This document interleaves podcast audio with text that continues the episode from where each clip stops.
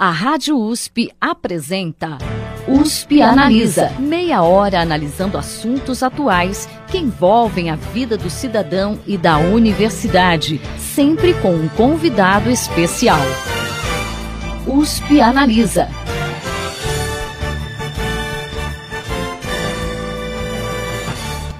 Diante do cenário político atual e da grave crise econômica e institucional que atinge a Petrobras, há muita incerteza em relação ao mercado de petróleo e gás no Brasil, embora a produção atinja níveis recordes. Para discutir esse tema, o USP Analisa de hoje recebe o engenheiro de Minas, Dalmo de Souza Morim Júnior. Dalmo, seja bem-vindo ao USP Analisa. Quero agradecer o convite de, de, estar aqui nesse dia. Eu resido em Vitória, vim aqui exclusivamente para essa, essa conversa e para a apresentação de hoje à tarde e fico muito feliz. Espero poder contribuir para melhorar a visão é, do processo no Brasil, do, de quem me escuta. Tá certo, Dalmo. Ah, há uma tendência da matriz energética mundial favorecer cada vez mais as fontes renováveis de energia. Diante disso, como que fica o mercado de petróleo? Essa é uma questão da humanidade de descobrir que suas fontes de energia estão se esgotando, as tradicionais. Uh, Descobriu-se que o carvão tem muito, mas ele é altamente poluente, então tem seus prós e contras quando começa a ter o, contra, o preço daquele insumo começa a cair e isso inviabiliza aquele mercado, mas e, e, as desvantagens têm que ser compensadas de outra maneira. O petróleo depois veio no esteio disso, hoje o petróleo também é altamente poluente, o diesel, a gasolina e etc. Então começam a aparecer as fontes renováveis como sendo as opções, a solar, a eólica. Então alguns países estão na frente da gente, muito, muito na frente. Eu creio assim, é, pelo que eu leio, pela minha visão de mercado, que existem grandes interesses que conflitam com essa tendência mundial, especialmente aqueles investimentos em termoelétricas e o próprio a indústria do petróleo não vai ceder de um ano para o outro. Existem enormes interesses envolvidos nisso. Eu estive há muitos anos lá em Serra, no Rio Grande do Norte, e a Petrobras tinha lá umas, umas torres de energia eólica e eu fiquei muito interessado. Aquele campo ele, era perfurado uma sonda e a energia elétrica vinha daquela torre de energia eólica. Eu achei curioso aquilo, achei fantástico e foi meu primeiro, primeiro contato com essa tecnologia no Brasil. Precisa investir, mas para investir uh, tem que se pagar. Ninguém vai produzir nada para ter prejuízo. Então, se o petróleo dá lucro, mesmo ele estando baixo, o preço, hoje como está baixo, muitos investimentos ou ficam inviabilizados ou tem que otimizar o custo. A energia solar é cara, a energia eólica é cara, mas à medida que essas, o mercado começa a ver desinteresse da produção de petróleo como uma fonte de energia ou começa a haver declínio das reservas mundiais, alguma direção vai ter que ser tomada a minha visão da humanidade é que em algum momento já está esse alerta sendo dado, é que vai ter que haver uma curva negativa da, do crescimento mundial e nossa humanidade é baseada no crescimento positivo, é uma mudança de valores considerável. O Brasil produz atualmente 2,7 milhões de barris de petróleo e 111 milhões de metros cúbicos de gás por dia. É, analisando outros países produtores, como que a gente está em relação tanto à produção quanto à pesquisa nessa área de petróleo e gás? Hum, muito bem, são duas perguntas diferentes. Esses 2,7 milhões uh, que nós estamos hoje, na verdade, no, nos anos do governo Lula, eles projetavam já para 2018 um valor bastante maior do que esse. Tanto que começaram a fazer investimentos na infraestrutura necessária para chegar a essa produção, começaram a perfurar os poços, encontrar o pré-sal, os poços abaixo do sal, na verdade, o pré-sal é o que está geologicamente abaixo do sal e isso deu um boom no petróleo brasileiro. É só ler os jornais a gente vai saber as razões que nós não temos hoje essa produção. Hum, como a lei exigia que a Petrobras tivesse 30% dos novos investimentos e sem caixa para bancar isso, torce por não fazer novos, novos leilões. Sem leilões não tem investimentos e sem investimentos o mercado vai demitindo, vai se encolhendo, vai se anulando e a opção do Brasil era é, reduzir muito esse mercado, existem grandes interesses corporativos que não querem que a Petrobras reduza, ou em algum momento mudar a lei. Ah, então nós vimos aí, diante de uma situação sem saída, o Congresso alterou essa lei que obrigava a Petrobras a participar com 30%, hoje ela tem a opção e finalmente esse ano nós vamos ter um novo leilão de novos negócios pela ANP, que eu acho que é onde vai gerar grandes mudanças no mercado, tá? Porque o mercado é, brasileiro vem desde a época da criação da Petrobras, era um monopólio, foi quebrado com a Constituição de 97, mas de lá para cá não mudou muito. A Petrobras hoje produz ainda 94% do petróleo brasileiro. Então 94% significa que é resíduo que está sendo dado às outras aos outros parceiros nesse mercado. É, quanto ao investimento, a Petrobras realmente aproveitou aquele boom do petróleo que teve a 110, 120 dólares o barril e investiu maciçamente. Ela recebeu ah, na OTC, a OTC é uma feira anual de petróleo e gás nos Estados Unidos em Houston, Offshore Technology Conference e ela recebeu um, 10 prêmios naquele ano, foi um destaque internacional de tecnologias de ponta. Inclusive, eu era professor na Universidade Vila Velha, lá no Espírito Santo, e até foi um trabalho que meus alunos fizeram para identificar dentro daquelas 10 invenções premiadas da, da Petrobras, o que representava, nós fizemos um evento. Foi uma coisa assim bastante, bastante saudável para a carreira deles me estendendo um pouco nesse, nesse ponto, o estudante hoje se vê um pouco desestimulado né, a continuar essa carreira. Eu não sei se é uma pergunta que você ainda iria fazer mais à frente, mas eu acho que é um tema relevante, porque dentro de uma universidade Hoje vocês aqui em Ribeirão Preto é mais focado na medicina, essa área de biológicas, mas eu faço doutorado na USP em São Paulo. Então, será que vale a pena eu investir na carreira de engenheiro de petróleo? Essa dúvida existe e como professor eu vi muitos desestimulados. Na verdade, o que eu falo para eles é o seguinte: eu, desde que eu me formei em 1979, eu já vi cinco ou seis crises de petróleo e todas eu perdi emprego. Então, o que eles estão vendo é um hiato desse mercado, onde há grande número de demissões, as pessoas pegam aquele dinheiro da, do FGTS, fazem uma padaria, fazem um pequeno negócio, ou mudam, ou mudam de ramo, e quando vier a retomada, é, isso a gente vê muito nos Estados Unidos, que não tem todas essas dificuldades de demitir e contratar, você já não acha as pessoas né? Um já, oh, meu, minha, minha banca de revista está dando certo, eu estou agora envolvido com o tio na administração de um shopping. Então, uh, essa retomada é onde os alunos uh, vão encontrar seus, seus trabalhos. Então, quem tiver bem qualificado, provavelmente, a hora que o mercado isso. tiver um estímulo para melhorar, retomada, ele vai retomar, isso. vai então, conseguir um emprego novamente. Pode ser que, uh, agora, esse, essa, esse leilão que a NP vai fazer Uh, nunca é imediato, não é um, um, um, botão que você aperta e começa os negócios. Existe uma fase, então, em um ano, em dois anos, a gente vai ver uma retomada. Tá certo. O senhor estava comentando uh, dos seus alunos na universidade. É, como que está essa área de pesquisa na parte de petróleo no Brasil? É só a Petrobras que faz ou a gente também está tendo pesquisas desenvolvidas por universidades e por institutos de pesquisa? Não é igual ao modelo americano, que a a universidade é a parceira da indústria, né? Eu vejo aqui como uma tentativa isolada aqui e lá e muitas universidades, inclusive as particulares, estão encerrando os cursos. A verdade é isso, que por falta de inscrições, a própria universidade onde lecionava encerrou o curso. Uh, lá em Vitória, eu conversei recentemente com alguns outros coordenadores de curso e eles me disseram, não, o curso já não temos há vários semestres, então se elas não têm recursos oriundos dos alunos, eu digo, como é que elas vão fazer pesquisa? Para fazer pesquisa, você tem que ter um é, é, candidato título de mestre, doutor, e ter bolsas para manter esse pessoal. A grande investidora em pesquisa é realmente a indústria e a, a Petrobras no Brasil, no exterior, as multinacionais que não estão ainda presentes no Brasil massivamente, elas têm seus, seus próprios centros de pesquisa eu trabalhei alguns anos com uma multinacional americana e ela tinha um centro de pesquisas em Conroe, no Texas, que era um troço formidável, né? E... Mas custa dinheiro. e para aquilo se pagar, você precisa ter negócio, você precisa ter lucro, precisa ter rentabilidade e precisa ter uma mente brilhante que diz: eu vou reservar uma parte desses recursos para pesquisar, porque aqui é meu futuro, minha poupança.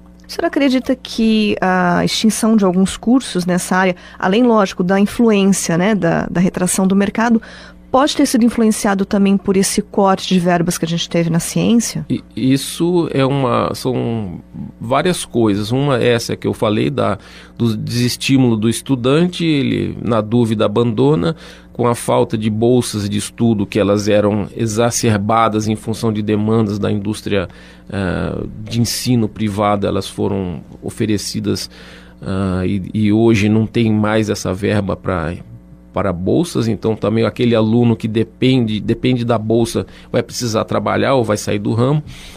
E eu acho assim que vão ficar poucos do, desses, desse contingente de, de profissionais e os que aguentarem, os, já, os que se destacaram estão com o pé no mercado, eu creio que esses vão ser a nova geração de engenheiros de petróleo ou técnicos de petróleo, que aliás é um, é, um, é um ramo fantástico. Você tem uma quantidade gigante de possibilidades dentro da indústria de petróleo.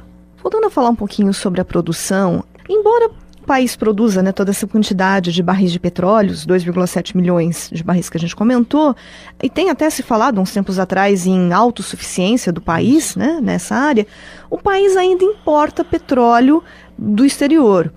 Por que, que isso acontece? Então, a autossuficiência seria tipo assim: olha, eu preciso de 2,7 milhões de barris de petróleo e produzo 2,7 milhões de barris de petróleo. A questão é que a qualidade do petróleo produzido no Brasil, uh, oriundo de campos ma maduros, né? o campo maduro é aquele que o petróleo teve mais tempo de, de amadurecer. Então ele é mais parafínico, ele tem, tem mais é, é, um, é mais preto. A gente vê assim quando a gente pega aquele petróleo preto, ele é um petróleo que não é tão bom para destilação, para fazer gasolina, para fazer solventes, mas o nosso petróleo é bom para asfalto, é bom pra, para, para parafina. Então, esse é, petróleo é misturado com outras e esse blend é processado pelas refinarias, né? Então a refinaria tem um padrão ou tem padrões, né, de admissão do petróleo. Simplesmente você não joga lá dentro, ele vai já ser refinado. Então o Brasil precisa importar um petróleo é, para que esse blend se, se complete. Então ele exporta uma parte e importa outra. E a ideia da Petrobras era é ser a número 2 do mundo, né, com 4,2 milhões em 2018, 2020, e nós não vamos alcançar essa meta, ela seria exportadora de petróleo. Em 1997, uma lei quebrou o monopólio do refino de petróleo pela Petrobras. Mas ainda hoje ela detém cerca de 95% desse mercado. Por que, que o setor privado tem tão pouco interesse nessa área? Eu discordo da, da forma como foi elaborada a pergunta. Eu acho que o, todo mundo tem interesse na área de petróleo, desde que exista a oportunidade, que a, a lei de 1997 ela quebrou o, o monopólio de, de, de, perfuração, porque na verdade o refino é só refinaria, é uma, é uma cadeia muito grande de atividades que estão envolvidas. Então a indústria nacional tem interesse, principalmente na parte de, de é, encontrar, né? Então hoje ninguém quer gastar dinheiro em encontrar, quer pegar o que já existe. Então, o que já existe, que está na mão da, da Petrobras, é, tem aquele que a Petrobras é muito grande para lidar com aquilo. É como uma rede de supermercados que tem uma, uma rede de bancos que tem uma filial que não dá lucro. Então ele vende aquilo e o cara que, as, que assume a família dele toma aquilo e os custos são muito menores. E, e por outro lado, é, os investidores, o dinheiro está aí. O dinheiro a gente não está vendo destinado à, produção no Brasil. O dinheiro está tudo se, sendo remunerado né, em tesouro, em, em, é, pelo, pelo mercado bancário, porque tem excesso e tem dívida em excesso. No momento que não tiver dívidas, as pessoas não vão essa, remuneração vai cair a níveis muito pequenos. Então eu falei, olha, eu não estou ganhando nada aqui, né? Vai, vai virar um país estrangeiro que você perde dinheiro, deixa dinheiro no banco. Então eu vou botar numa atividade remunerada. Então se tiver atividade remunerada e não tiver juros altos, o mercado não vai deixar, não vai perder. O mercado não perde dinheiro, ele simplesmente migra para áreas de risco. Então as pessoas vão começar a assumir riscos. Qual o menor risco que você corre hoje? Pegar um campo que é caro para alguém produzir e fazer ele produzir a um custo baixo. Esse seria uma maneira de, de qual é a nova onda. Se o preço do petróleo subir, torna-se interessante investir em perfuração e descobrir novos campos. É certo. Seria o caso abandonar os postos deficitários que a gente fala. Isso. Então, o, o, o, o abandono de um poço é, deficitário, ele é regulamentado pela ANP, então, para nós, assim, quando a gente fecha uma pequena empresa, não sei se algum de vocês já, já teve negócio, a gente, ah, eu vou, vou fechar e acabou, acabou a minha dor de cabeça. Não, é uma outra dor de cabeça fechar uma empresa no Brasil. Abandonar um poço de petróleo é caríssimo, que você vai ter uma série de é, regulamentações e você vai deixar aquela área como se nada tivesse existido ali. Então, às vezes é mais fácil você passar esse, esse ônus a alguém né? E talvez é um, como se fosse um mico, né? Você compra aquilo, bota para produzir, quem sabe amanhã você abandona. Então aquilo existe um recurso assim investido no poço que é contra que, é, que dá prejuízo hoje. O setor privado, então, a gente pode considerar que ele é, seria um apoio saudável para o crescimento da indústria do petróleo? Ou existe aquele mito de que ah, estamos entregando o nosso petróleo na mão de grandes corporações estrangeiras? É, como, como eu coloquei para você, tem desde os pequenos poços que no modelo de outros países é uma família como a nossa que está lá na fazenda dele, ele assume aquilo, aquilo produz 30 ou 40 mil reais por mês, que é uma renda formidável para uma família como negócio, né? É livres ou as, os grandes investimentos offshore que custam bilhões de dólares, levam 5, 6, 8 anos para ter retorno.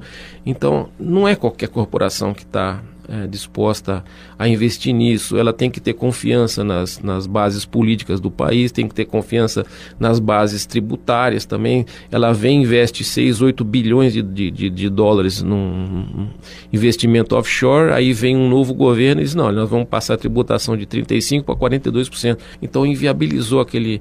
Então to, é isso, o, o, o mercado olha a longo prazo, ele tem que entrar, investir, o retorno vai começar a vir depois de 8, 10 anos, depois de 15, 18 anos ele vai ter pago aquele investimento que ele fez e depois ele vai lucrar por mais 10 ou 20 anos. Ou ele vai vender na fase que já está dando lucro e se apropriar daquela renda futura. Em relação à situação da Petrobras, as pessoas estão um pouquinho desacreditadas né, em relação à empresa por conta de todos os escândalos. Tem condição da, da empresa voltar a crescer? Como que você vê essa situação? A Petrobras é uma empresa que ela tem toda a condição de não só voltar a crescer, como ela se tornar ainda mais rentável.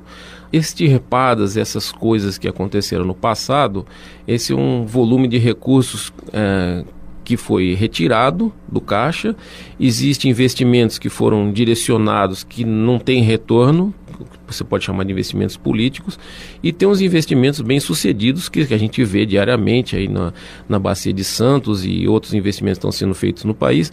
Então, a maneira como eu vejo a Petrobras ela é uma empresa que vai voltar a ser rentável, ela está direcionando visivelmente as ações dela para duas coisas: formar caixa para pagamento dos grandes é, dívidas em dólar que vão vencer em 2019, 2020. E também ela está deixando de investir em perfuração, em exploração no momento, assim, a minha visão, eu não trabalho na Petrobras, eu nunca trabalhei na Petrobras, mas uh, sempre eu fui fornecedor, fui uh, uma pessoa que estive ligada à área de petróleo. Uh, e depois que ela se desfizer desses uh, ativos que hoje são de alto custo para ela e mudar o perfil da, de empregados, se ajustar a novas leis trabalhistas que estão saindo agora, ela deve, deverá voltar a ser uma empresa altamente rentável, é a minha visão. Porque ela vai dar foco em projetos de grande, grandes investimentos offshore, e aproveitar essa infraestrutura que já está sendo construída desses FPSOs aí que são caríssimos, eles vão receber a produção dos poços e a partir disso eh, vão produzir eh, petróleo de melhor qualidade, que é o, é o petróleo que se produz no pré-sal é de melhor qualidade, então ela tem um valor de mercado maior também. E esses outros investimentos deficitários, de alguma maneira, vão ter que ser passados a, a, a, a pequenos, médios e grandes empresários. Você acha que isso pode, esse cenário pode melhorar dentro de quanto tempo?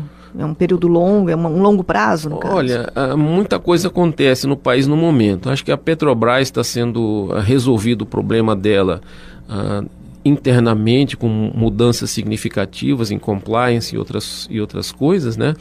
e é visível que eles querem sair da crise fortalecidos. Então, uh, a gente viu as ações dela despencarem de 35, 40, chegar, chegou até 8. Alertei meus amigos: comprem ações, porque isso logo, logo vai a 12. Nada hoje dá 50% de rentabilidade, já está em 19, em, em, desculpe, em 14 praticamente as ações. E quando elas voltarem ao patamar de 30, 35 Uh, é uma, tudo é risco. A comprar ação é uma coisa muito arriscada. Então também é, é, não pode dizer assim, olha, hoje eu vou investir para ganhar amanhã dar lucro. É uma coisa que você vai guardar 2020, a partir de 2020 eu creio que vão vir os, mas aí o mercado vai se ajustando também. As ações vão subir quando chegar em 2020, ela já não tem mais aquele valor para você adquirir para ganhar dinheiro você acha que a gente vai ver um cenário de, de grande valorização das ações como foi a, a, coisa de uns 10 anos atrás? Acredito e eu acredito também numa recuperação econômica baseado nas novas licitações da ANP.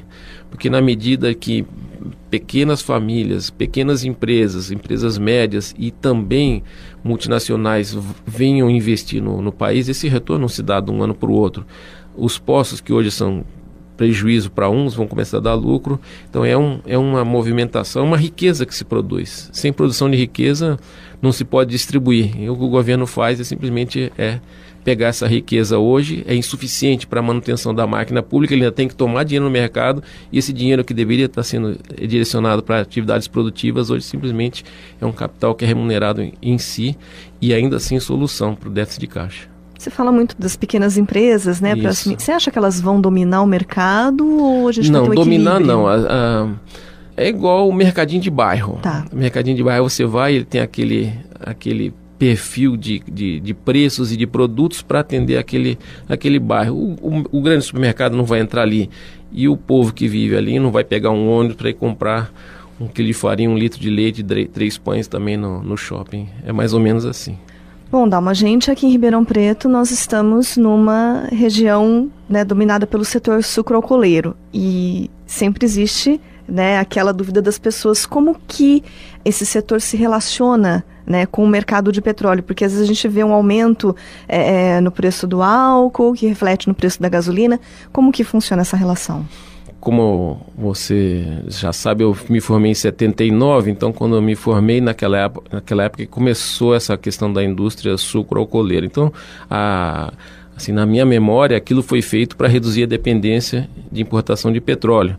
Passou-se a produzir uma riqueza regional onde aqui existiam florestas, existiam plantações de outros, outros tipos de insumos e passou a ser uma forte região produtora de, de, de, açúcar e de álcool.